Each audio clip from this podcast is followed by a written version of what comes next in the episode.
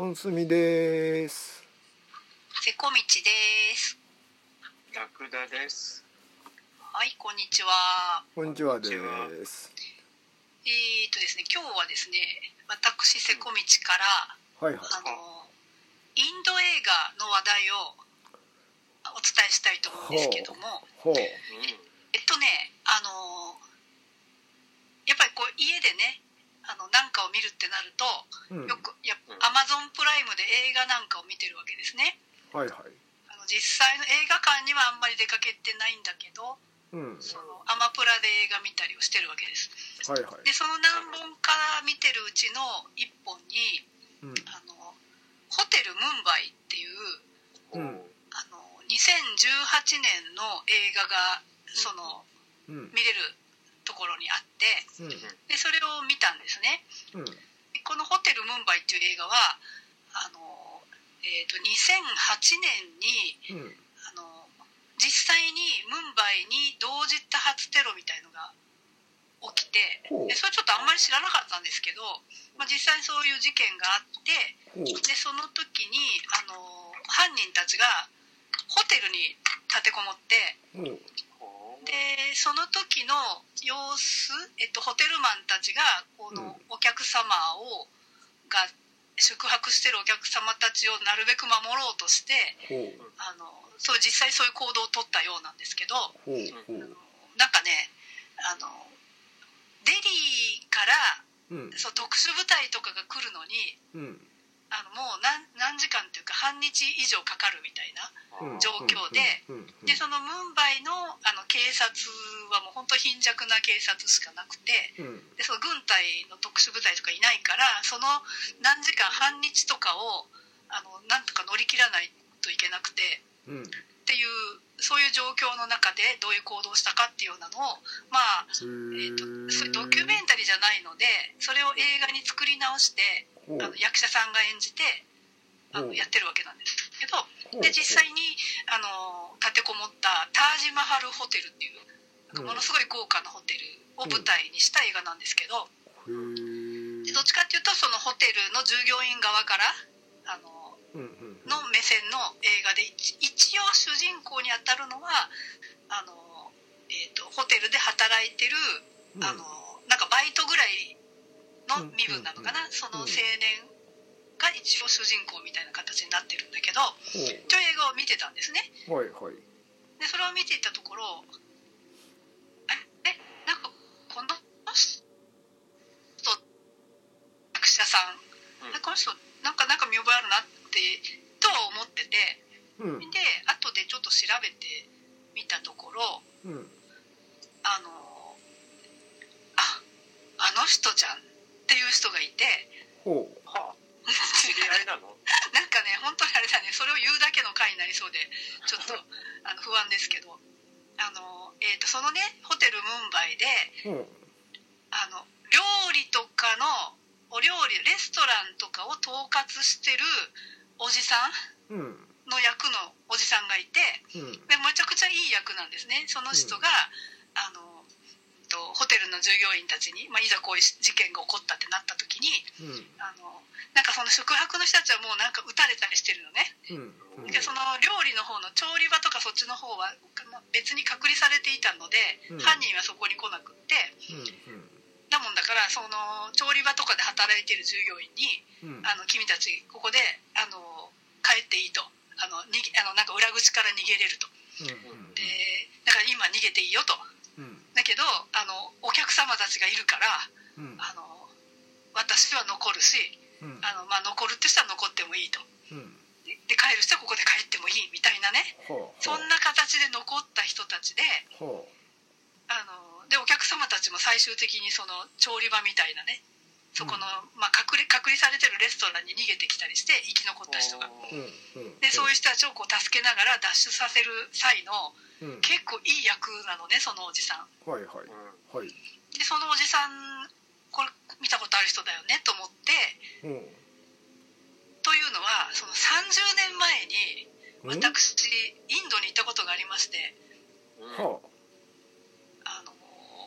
ちょ2週間ぐらいインドに行ってあうん。であのその時に、えーちょっと私旅人だったんですねその30年間。結構世界各地を旅をしてたんですけどはい。その時なんかタイからインドに行くことになってうん。ででインドでちょっと時間があるっていうことも分かってうん。あので当時ね「地球の歩き方」っていう本が大流行りしたのをご存知だと思うんですけどはいはい地球の歩き方を持っていろんなとこに世界に旅するっていう、まあ、そういうのが流行ってたうん時ですねバブル期でね。うんですね。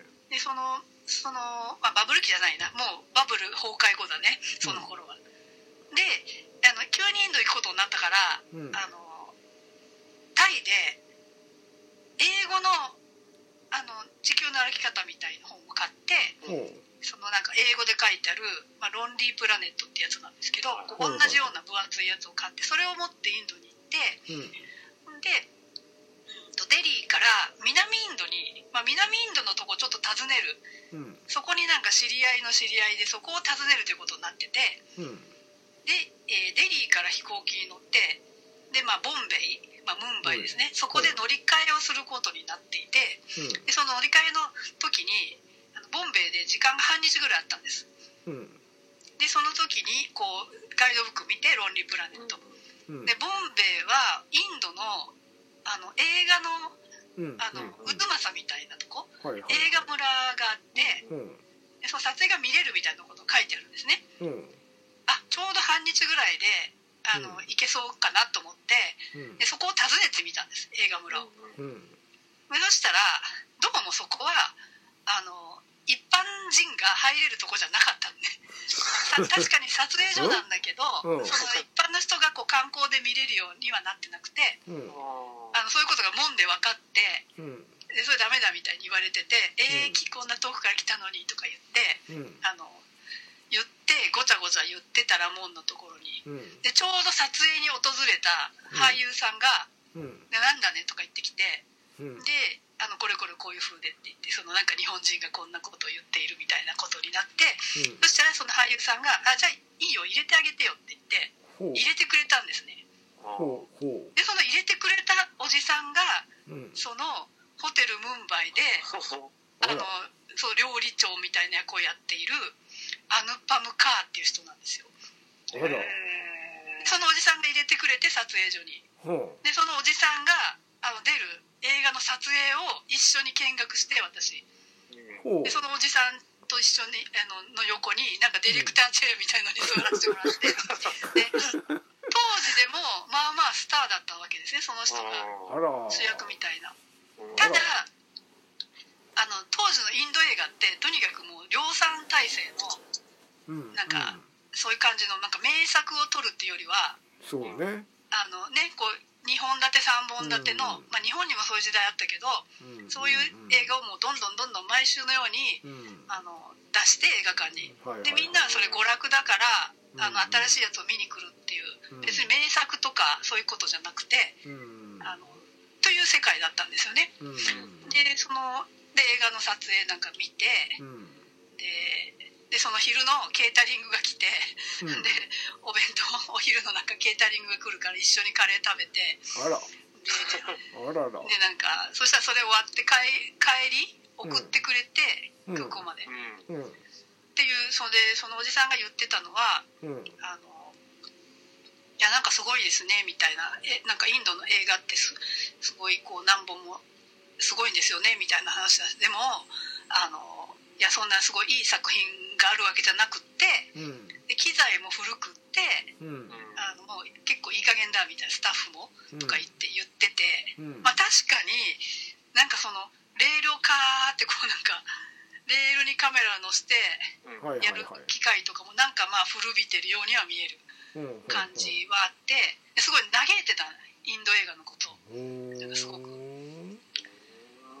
であのあそうなんですねって言ってうん。であのでそういえば日本といえば、うん。あの松田優作がいいじゃないかみたいなことを言っててでちょうど松田優作が亡くなったちょっと後だったから「はいはいはい。いやあの人亡くなってしまったんですよ」って言ったら「ええー」ってすごいショック受けててほう「あそうなのか」みたいな。っていう会話をしてあのじゃあって言って 別れた。